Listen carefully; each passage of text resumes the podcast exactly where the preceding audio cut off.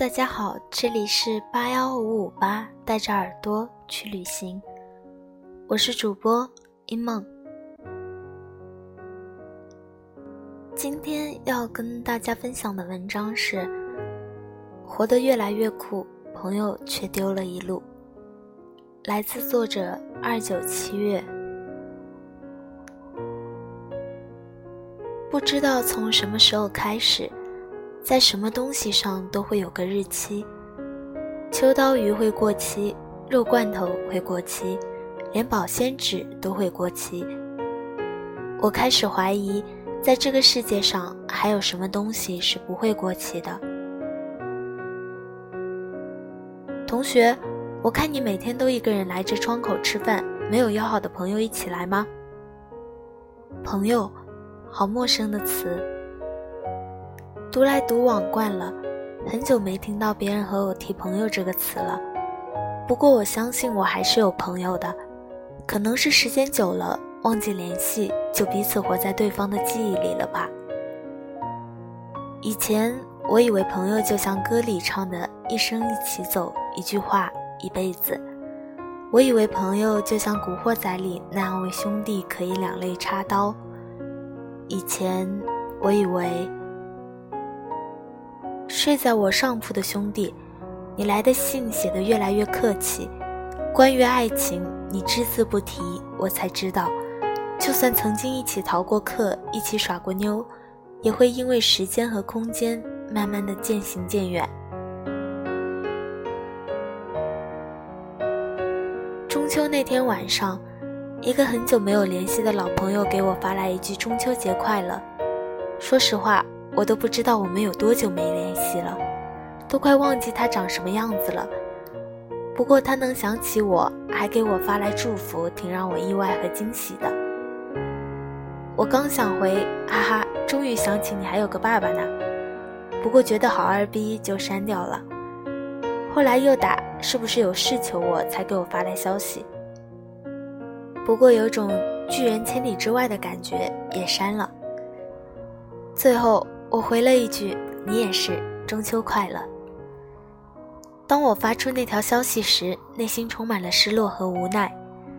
还记得高中时，我们一起逃课去逛街，花钱从不分你我；一起去通宵，同吃一桶泡面和同喝一瓶水；一起坐在公园的椅子上，畅谈人生，彼此约定对方做一生的好兄弟。毕业以后，我们去了不同的城市上学。我们还曾天真的对彼此说：“没事，我们可以用手机联系吗？”但当距离横亘在我们的感情中间时，才发现，即使在网上聊无数句，都抵不上现实中彼此的一个拥抱。曾经无话不说的好兄弟，现在却为了一句话而纠结不已。曾经一份菜两人吃的好友，现在却变得越发的模糊不堪。原来一生的尽头就是毕业。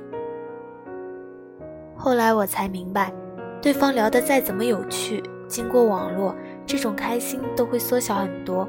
但对方只要说了一句过激的话，就会被放大无数倍。刚刚从书上看到这样一句话说。每个人都走在人群里，你走的离我远了，就会离另一群人近了，这未必不是一件好事。昨天晚上闲来无事，破天荒地刷起了朋友圈，突然看到一个高中很要好的同学发了一条动态，上面是他和他舍友一起喝酒撸串的照片，还配有文字说：“一杯子，一辈子，以后的路一起走。”说实话，看到这条动态时，我的内心可谓是五味杂陈，但更多的是失落和一丝的恼怒。我一直以为朋友是一种私人物品，但当我看到自己的好朋友和别人一起喝酒聊人生时，我才明白，原来是我错了。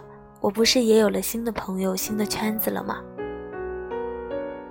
我想，这大概是因为我太在乎对方，太在乎原来的那份感情了。我们生活在不同的城市，有着不同的朋友，过着不同的生活，难免会产生一些隔阂。他和你说我每天都忙死了，好累啊，想让你理解一下，你却每天都在宿舍睡到中午十二点。他想约你假期一起出去看看外面的世界，你却说在家里上网刷剧多好啊。我们总是想能让自己的生活可以融入对方的生活中，让其能感同身受，但时间和空间却让彼此从相交线变成平行线，从彼此亲密到渐行渐远。我们不能怪彼此忘记对方，只能怪这个世界太大，太多的感情在泛滥。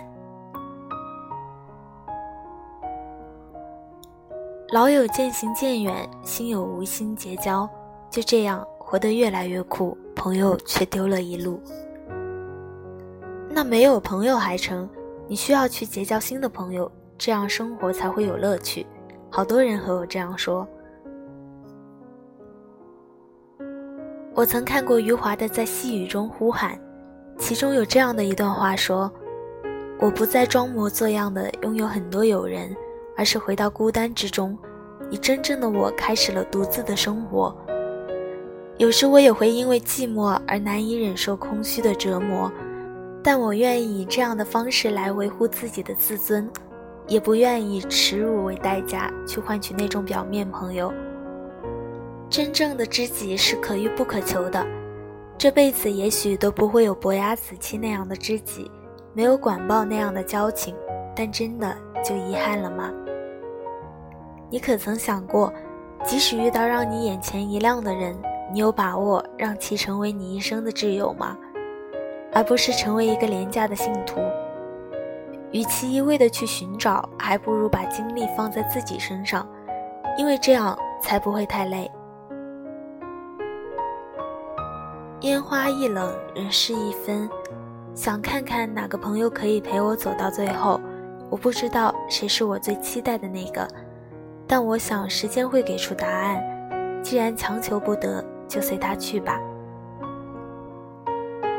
相濡以沫，莫不如相忘于江湖。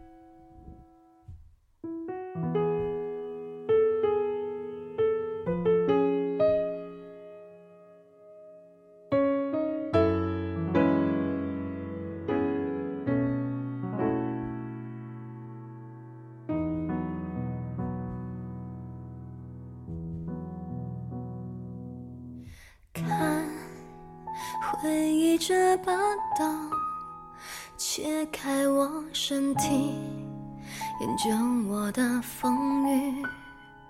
这全是我，那全是你，给过心的开心。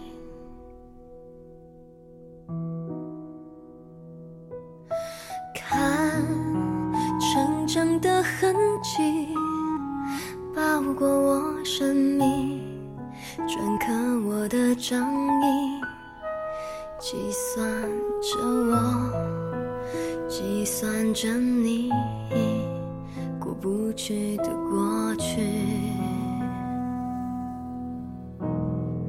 一是婴儿哭啼，二是学游戏，三是青春无语。四是碰巧遇见你，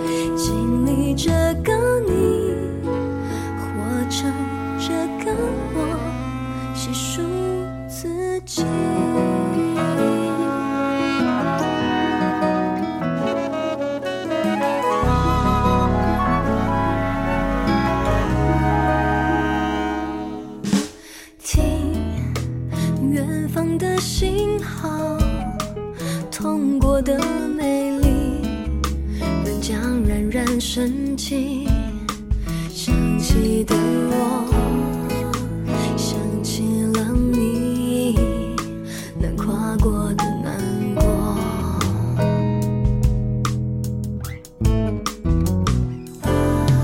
听发出的警告，预警的眼泪。